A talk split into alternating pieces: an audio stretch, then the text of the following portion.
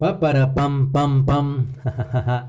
hola, hola, qué bueno que estés por acá. Me siento muy orgulloso de tener unos minuticos de tu historia de vida, que la que saques el tiempo para escucharme. Bueno, eso para mí es muy significativo, es muy importante. Este es un espacio, pero quiero contártelo, tal vez hayas escuchado esto en el tráiler, pero este es un espacio para que hablemos de conceptos bueno, hay conceptos que ya has escuchado hasta la saciedad seguramente, em, porque es una época en la cual se habla de que todos podemos, de que somos capaces, de, eh, del estrés, de la salud mental, de la ansiedad, de la depresión. Bueno, eso está allí y hay teoría y, tenemos a mano la teoría además porque para eso está el Google, el Yahoo, bueno, en fin, videos en YouTube, bueno, etcétera, etcétera. Pero lo que termina quedando y lo que termina siendo ese aprendizaje significativo es la experiencia que cada persona tiene con cada uno de sus elementos. Porque pues no es la misma forma, por poner un ejemplo, pues, en la cual Andrea se enamora, a cómo se enamora Carolina, a cómo se enamora eh, Caterine. Cada una se enamora de forma distinta. ¿Verdad? O sea, cada una tiene, eh, siente el amor, el amor se siente muy parecido, pero se expresa de forma diferente. Y no solamente el amor, sino, bueno, aquí corrigiendo cosas porque esto es en vivo, sino también, no solamente, no, solo es un tema del amor.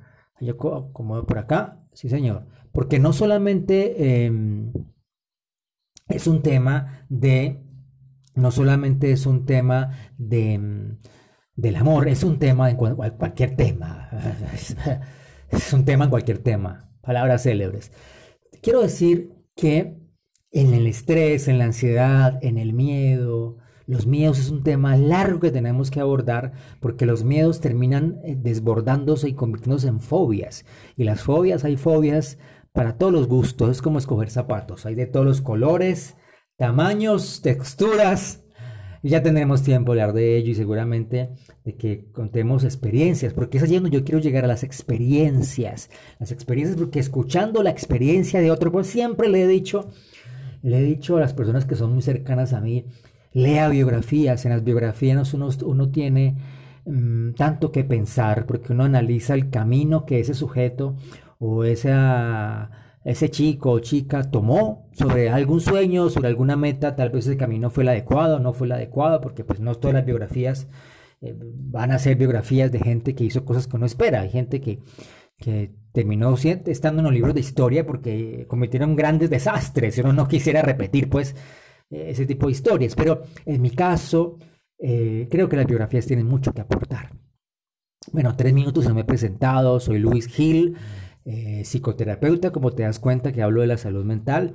También soy docente y disfruto mucho mis trabajos y, mm, ha sido un camino en el cual he tenido muchas historias que he visto, otras que me han escuchado y otras, tengo que admitirlo, que he protagonizado. Así que aquí estamos para compartir eso y para en esencia, con esas historias y con todo este asunto, incidir e influenciar a las personas diciéndole que todo lo que se vive, y fíjate que de eso sé bastante, ¿eh?